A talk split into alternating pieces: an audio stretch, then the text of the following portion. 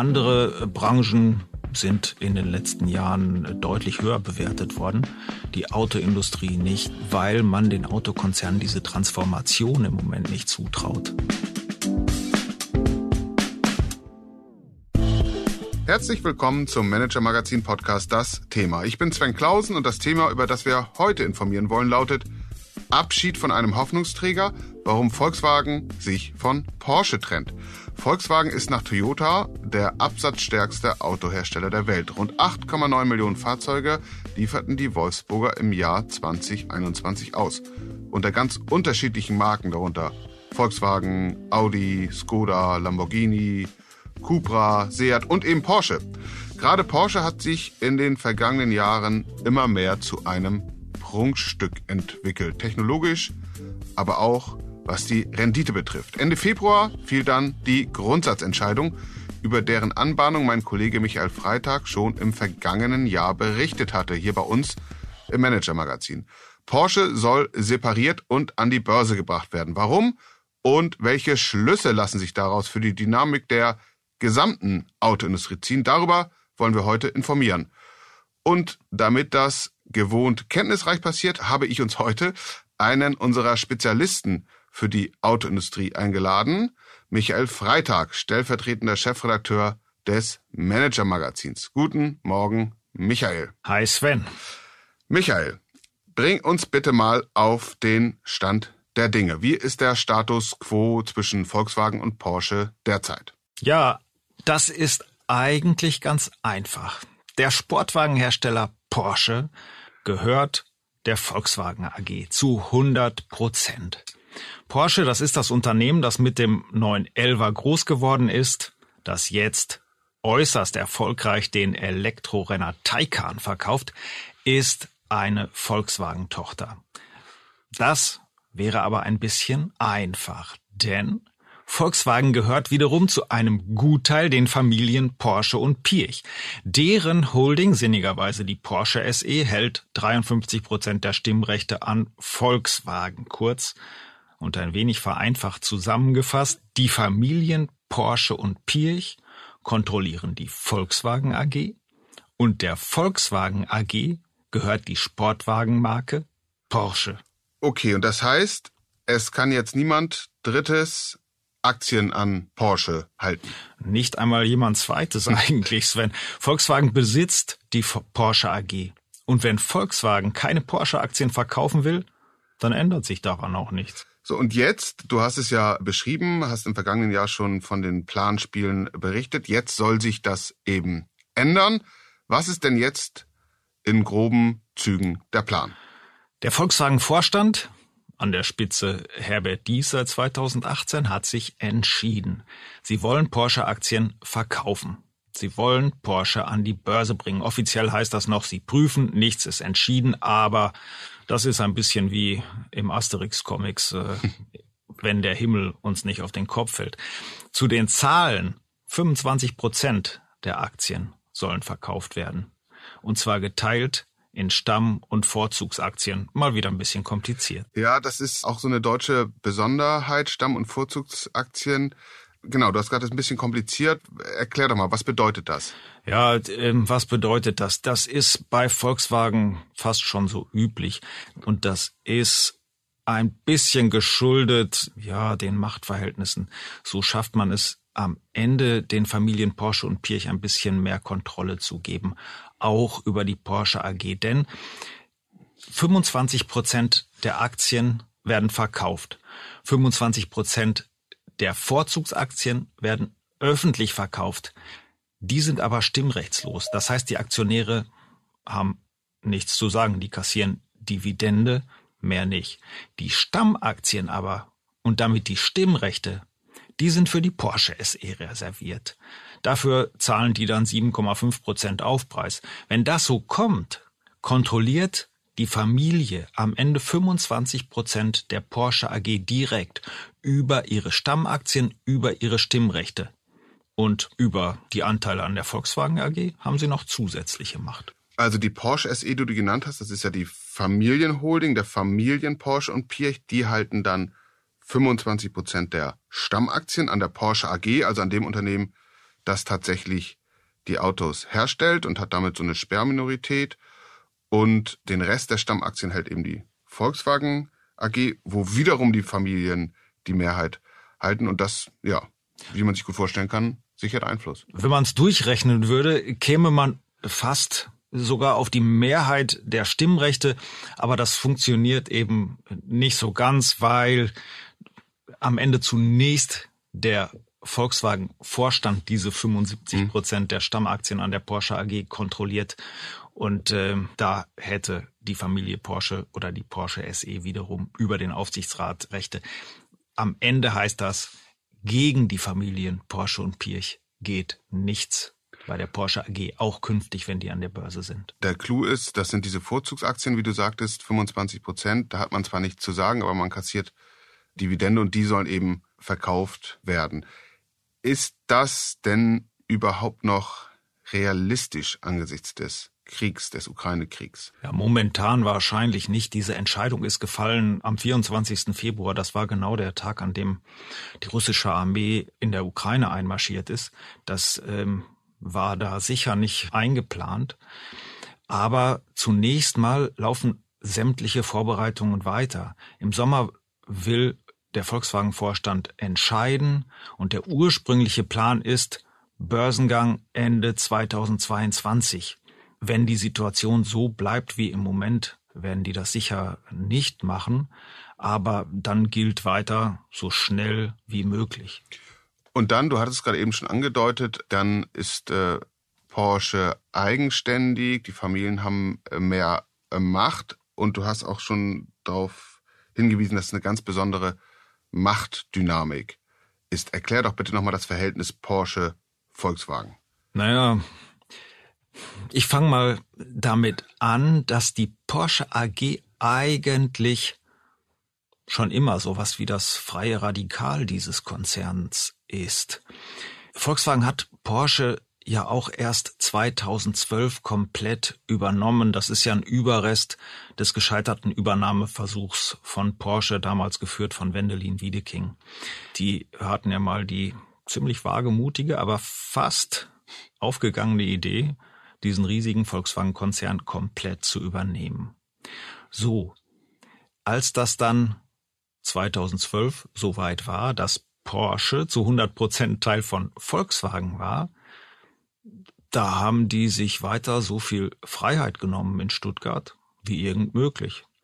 Und neulich hat mir mein Topmanager da gesagt, Porsche war nie zu mehr als fünf Prozent in die Volkswagen AG integriert. Die haben sich einfach nicht an den Vorgaben aus Wolfsburg gestört. Mhm. Und wir haben es ja eben schon diskutiert, die Volkswagen AG hat weiter 75 Prozent der Stimmrechte, kann also theoretisch durchgreifen, aber dann ist da wiederum die Porsche-Familie, die Pirch-Familie und äh, die reden auch noch weiter mit. Also wirklich so eine, so eine ganz besondere Mischform aus Familienunternehmen und börsennotiertem Konzern. Äh, trotzdem natürlich jetzt ein echter äh, Einschnitt, äh, weil man das ja nochmal formalisiert im Grunde genommen, die ja, Eigenständigkeit. ich gehe mal kurz dazwischen. Normalerweise könnte man jetzt erwarten, dass die Investoren sagen, das ist sonst viel zu undurchsichtig, ja. da gehen wir nicht rein. Aber die ersten Reaktionen waren komplett anders. Die Brokerhäuser, was heißt Brokerhäuser, die großen Analysten sind überflutet worden von Anfragen. Alle wollen da mitmachen. Katar, Großaktionär von Volkswagen, die haben da zunächst für Aufschub gesorgt, weil sie auch eine Garantie wollten, dass sie sich da an Porsche beteiligen dürfen. Gewaltiger Wirbel ist da zu erwarten. Ja, ist eigentlich äh, paradox. Wir haben sonst immer äh, Diskussionen und berichten über Unternehmen, wo große Investoren allergrößte Klarheit und Transparent und wie man immer so schön sagt, größte, reinste, äh, nachvollziehbare Governance fordern. Und hier ist das eben wirklich ganz besonders offensichtlich, sehen die Investoren und Analysten, die du genannt hast, da große Vorteile. Deswegen äh, lass uns da doch mal reinblicken, was dieses Manöver den wesentlichen beteiligten Unternehmen bringt, also Volkswagen und Porsche. Fangen wir mit Volkswagen. Äh, was verliert Volkswagen, was gewinnt Volkswagen mit diesem Manöver? Naja, was die aufgeben, was die verlieren, ist relativ einfach. Fünf Milliarden Euro Gewinn im Jahr. Das ist das, was Porsche zuletzt äh, gebracht hat. Das Unternehmen funktioniert unter Oliver Blume hervorragend. was Volkswagen gewinnt, da blende ich mal zurück. Im Herbst 2019 ungefähr, da hat sich äh, Herbert Dies, Konzernchef zu dem Zeitpunkt, hingesetzt mit ein paar Vertrauten und die Zukunft geplant. Eine der Kernfragen, wie machen wir dieses Unternehmen wertvoller? Volkswagen war da an der Börse vielleicht ja, 85 Milliarden Euro wert, viel zu wenig, fand Herbert Dies.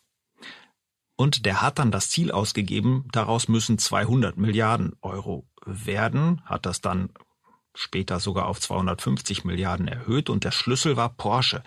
Analysten hatten vorgerechnet, dass allein die einzelne Marke Porsche 100 Milliarden Euro wert sein könnte, mindestens. Dazu kam dann Audi, die Anteile an der Kernmarke VW, an den Trucks. Der Plan war, wie das zum Beispiel Siemens-Chef Joe Keser vorgemacht hatte, aus einem Tanker einen Verband von Schnellbooten machen. Porsche würde an die Börse gebracht, schon wären alle Aktionäre eine ordentliche Summe reicher. Was ähm, wir, glaube ich, nochmal erklären müssen oder was ich noch nicht komplett verstehe, ist, du sagst, sie verlieren 5 Milliarden Euro Gewinn. Die bleiben aber ja beteiligt weiterhin. Ja, äh, aber normalerweise hat man einen Gewinn- und Abführungsvertrag, den gibt's nicht mehr. Die sind weiter beteiligt. Wenn die Porsche AG dann Dividende ausschüttet, wird auch Volkswagen wieder Geld bekommen. Das sind nur nicht mehr, ist nicht mehr ganz so viel wie vorher. Okay, und das liegt eben nicht mehr in der Macht von VW, sondern in der Macht der des Porsche Managements und des Porsche Aufsichtsrats. Genau, an okay. dem wiederum auch Volkswagen beteiligt wäre. Aber zunächst mal sind diese fünf Milliarden nicht mehr garantiert. Ist schon anders. Okay. Ja, und ähm, dass man, also wenn man so einen Großkonzern äh, sozusagen einzeln aus der Schatulle herausnimmt und guckt, was alles drin ist, dass dann das Gesamte höher bewertet wird, weil eben viel sichtbarer wird, was da an Werten drin steckt. Wie gesagt, das hat Joe Keser an Siemens vorgemacht. Andere Konzerne versuchen das auch in gewisser Weise ja auch Daimler mit der Abspaltung der Trucks und der Pkw-Sparte. Da kennst du dich ja auch gut aus. Inwiefern hilft das Volkswagen denn jetzt dieser höhere Börsenwert? Wofür brauchen die das? Es ist unmittelbar einsichtig, ist immer gut, wenn man mehr hat. Naja, aber wozu brauchen die das? Zunächst mal brauchen sie das, braucht das Management das, um mehr Vertrauen bei den Investoren, bei den Aktionären zu bekommen. Sprich, wenn der Konzern doppelt so viel wert ist wie im Moment, dann sind die Großinvestoren, die Großaktionäre, also wiederum die Familien Porsche und Piech glücklich, dann äh, muss sich Herbert Dies um seinen Job keine Sorgen machen. Das gehört auch zu seinen Kernaufgaben. Ich will das nicht schlechter machen. Mhm. Und dann kommt noch dazu, dass äh, Volkswagen anders als andere Unternehmen am Finanzmarkt gewisse Probleme hat. Normalerweise, wenn ich ein anderes Unternehmen kaufen will, dann kann ich zum Beispiel Finanzierungen stemmen über Kapitalerhöhung. Das ist bei Volkswagen wegen der Eigentümerstruktur schwierig. Da könnte ich zum Beispiel jetzt oder demnächst, wenn ich an der Porsche AG beteiligt bin, kann ich da zum Beispiel kommen und Porsche-Aktien als neue Währung anbieten. Sicher attraktiv. Von wie viel Geld aus dem Börsengang gehst du denn überhaupt aus oder geht man so aus? Was, was springt da für Volkswagen raus? Bei Volkswagen gehen die Strategen davon aus, dass Porsche mit 60 bis 80 Milliarden Euro bewertet wird. Nehmen wir mal die 80 Milliarden, 25 Prozent werden verkauft, heißt Volkswagen nimmt 20 Milliarden ein, Davon allerdings fließen gleich 10 Milliarden Euro, so ist es angekündigt und den Investoren versprochen, als Sonderdividende wieder ab, bleiben also 10 Milliarden Euro. Das ist jetzt, klingt viel, ist aber auch nicht die Welt für einen Konzern wie Volkswagen. Naja, okay, trotzdem 10 Milliarden, ja, man hat sich in diesen Zeit an hohe Summen gewöhnt. Wofür braucht der Konzern das? Der Konzern hat sich einiges vorgenommen für die nächsten Jahre. Zum Beispiel wollen die allein in Europa sechs Batteriezellenwerke bauen. Man rechnet vier Milliarden ungefähr pro Werk. Das wird man nicht alleine stemmen. Da wird man sich Partner suchen. Aber nehmen wir mal sechs mal vier, 25 Milliarden. Das ist jetzt eine mehr. Es ist äh, überschlägig gerechnet. Das ist viel Geld. Nur Volkswagen verdient auch viel. Man darf das nicht vergessen. Die haben 2021 in einem allerdings extrem guten Jahr ungefähr 20 Milliarden Euro operativen Gewinn eingefahren. 32 Milliarden Euro Cashflow. Da ist einiges möglich. Es ist nicht so, dass dieser Konzern im Moment arm wäre. Da muss man sich ja nochmal die Frage stellen, ist diese Operation überhaupt wirklich notwendig? Lohnt der ganze Aufwand? Und die Beteiligten haben ja das mit Ja beantwortet. Was sagt das aus über die Dynamik im Automarkt? Ja, ist das notwendig? Weiß ich nicht. Am Ende ist das so, dass da eine gewisse, vielleicht nicht Verzweiflung herrscht, aber Ratlosigkeit, weil einfach die Aktienkurse der Autokonzerne unten bleiben. Andere Branchen sind in den letzten Jahren deutlich höher bewertet worden, die Autoindustrie nicht weil man den Autokonzernen diese Transformation im Moment nicht zutraut.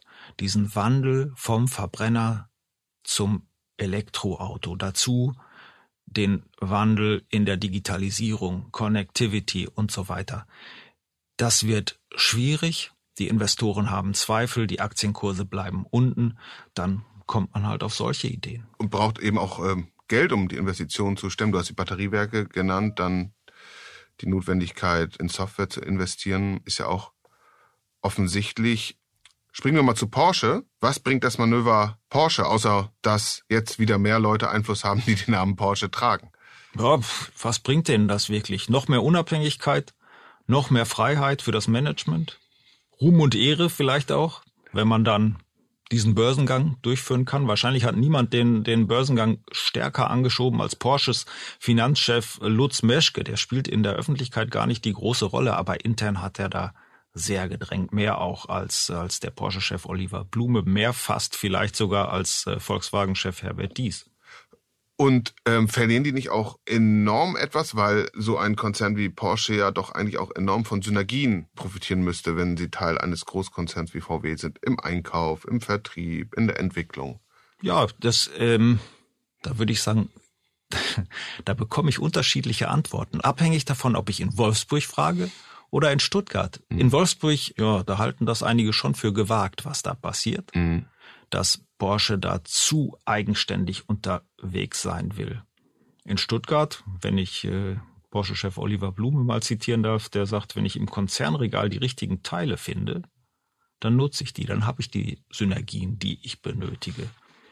Wenn ich die nicht finde, komme ich auch alleine klar, mach das selbst. Ja, und die Konsequenz ist, wenn der Software zum Beispiel selbst entwickeln will, wenn er nicht will, dass das vom Konzern kommt, dann lässt er seine Leute machen. Ob das am Ende gut geht oder nicht, werden wir sehen. Und hat dann natürlich auch die Freiheit, mit äh, Management-Stars wie Apple-Chef äh, Tim Cook zu reden und zu kooperieren. Die sind scharf auf Porsche und nicht auf VW, da muss man ehrlich sein. Und äh, das passiert auch, ne? Dass äh, der Porsche-Chef Oliver Blume die Fühler aussteckt Richtung ja, Apple. Zum ja, Beispiel. ja, das, das macht er schon. Das ist ja so ein bisschen, äh, ja, da glänzen die Autochefs ja, ja gerne auch damit, mhm. dass sie mit Tim Cook reden, besonders gern natürlich auch mit äh, Elon Musk, Tesla. Mhm. Das ist, kommt jetzt nicht von, von Blume, sondern mehr von Volkswagen. Aber ja, da könnte auch noch was raus werden aus dieser Apple-Kooperation. Mal sehen. Und könnte es dazu führen, dass der Konkurrenzkampf zwischen Audi und Porsche sich noch weiter aufbaut? Denn wenn ich jetzt Audi-Chef bin, schaue mir das an und sage, ach, guck mal, Porsche macht sich selbstständig, dann würde ich doch dafür sorgen, dass das, was da interessant ist, im Konzernregal liegt, eher bei mir landet, als bei meinem Konkurrenten, der weitgehend sich selbstständig gemacht hat. Warten wir es mal ab. Dieser Konkurrenzkampf ist da. Weniger im Vorstand, bei den Konzernen, bei den Chefs, also bei Oliver Blume und bei Markus Düßmann, aber in den Entwicklungsabteilungen zum Beispiel darunter schon. Und ähm, da wird die Zusammenarbeit sicher nicht einfacher, da hast du vollkommen recht. Es gibt ja kundige Leute, die sagen, das Automobil müsse in gewisser Weise neu erfunden werden. Und wir haben heute äh, schon über die Elektromobilität gesprochen. Das ist ja nun weitgehend bekannt, was noch nicht so weit vorgedrungen ist, möglicherweise. Aber wenn ich dir häufig zuhöre und dir lese, was eben ganz viele Konzernchefs umtreibt, ist die Frage nach der Softwarekompetenz. Wenn du dir das mal anschaust, was sozusagen mit dem Produkt Automobil passieren muss, welche Idee davon hat der Porsche-Chef Oliver Blume? Ja, das ist kein Softwareentwickler. Das ist auch kein Entwickler, der Elektroautos entwickelt, fördert, wie auch immer. Aber der versteht schon, was notwendig ist, um erfolgreiche Autos zu bauen. Er hat da die am Ende aggressivste Strategie, zumindest bei den Elektroautos. Bei der Digitalisierung Naja, da gibt's unterschiedliche Meinungen. Der Taycan zum Beispiel hatte einige Erwartungen nicht erfüllt, aber ja, am Ende liegt das immer auch am Vorstandschef, könnte mhm. man sagen, aber nicht nur, da gibt's tiefer liegende Probleme in diesem Konzern. Da ist vieles äh, nicht auf dem Niveau, wo es sein sollte. Bei der Software. Bei der Software, ja. Mhm. Und er hat aber extrem aggressiv das Elektroauto gepusht, den Taycan, den du schon genannt hast. Andere Unternehmen, Konzerne wie BMW, die sagen ja, man muss offen sein, Verbrenner, Elektro. Wie richtig liegt denn Oliver Blume mit seinen Annahmen? Ich denke mal, das ist schon der richtige Kurs. Man muss ja sehen, woher der kommt mit mhm. Porsche. Die EU hat die CO2-Ziele, die maximale Emission immer weiter gesenkt. So, und dann kommt Porsche mit Motoren, die weit über diesen Zielen gelegen haben. Also sprich schon daher brauchen die Elektrolösungen. Und dann hatte schon Matthias Müller als äh, früherer Porsche-Chef den Taycan aufgesetzt. Oliver Blume hat den entschieden und dann ist er gleich aufs Ganze gegangen und hat den Macan, Topseller des Konzerns für die nächste Generation, nur noch elektrisch entwickeln lassen. Das war schon ein massiver Schritt, sehr gewagt. Das wollten auch einige anfangs nicht in dem Konzern. Er hat es durchgesetzt und ich glaube, das ist auch genau richtig. Anders geht das nicht wirklich interessant. Viele Unternehmen stehen ja so vor Transformationsphasen und wie du sagtest, Porsche steht nun wirklich sehr für das Verbrennerzeitalter mit dem 911er. Und wenn die Marke, wenn Oliver Blume es als Chef dieser Marke schafft, wirklich mit dieser Marke sich zu transformieren in eine neue Phase, dann könnte das schon wirklich Vorbildcharakter äh, haben, auch für andere Branchen. Und das schließt die Frage an. Du kannst es dir denken, was ich jetzt äh, fragen äh, will weil du dich auch natürlich stark damit beschäftigst, wie ganz viele Menschen in dem Konzern und außerhalb auch. Wer wird denn irgendwann der neue VW-Konzernchef? Jetzt ist es Herbert Dies, der ist aber auch schon über 60. Es gab durchaus einiges an Tauziehen, ob er nochmal einen neuen Vertrag bekommen soll. Hat er jetzt. Also, die Frage, wenn Oliver Blume es richtig gut macht, ist er dann der erste Anwärter auf die Nachfolge? Tja, theoretisch vielleicht. Aber wenn er das jetzt gut macht, wenn der Porsche an die Börse bringt, erfolgreich, wenn er das weiter äh, gut managt, dann führt er eine der attraktivsten Automarken der Welt. Warum, um Gottes Willen, sollte er das tauschen gegen Wolfsburg, gegen diesen Moloch? Also, ich weiß es nicht, äh, ob er das wirklich wollen würde. Ah, das wird interessant. Michael, vielen Dank. Ja, ich danke dir. Hat wieder Spaß gemacht und vielleicht, ähm, ich möchte noch mal kurz darauf hinweisen, nächsten Donnerstag wieder und wie jeden anderen Donnerstag auch, kommt unser Mobility Newsletter Manage Mobility.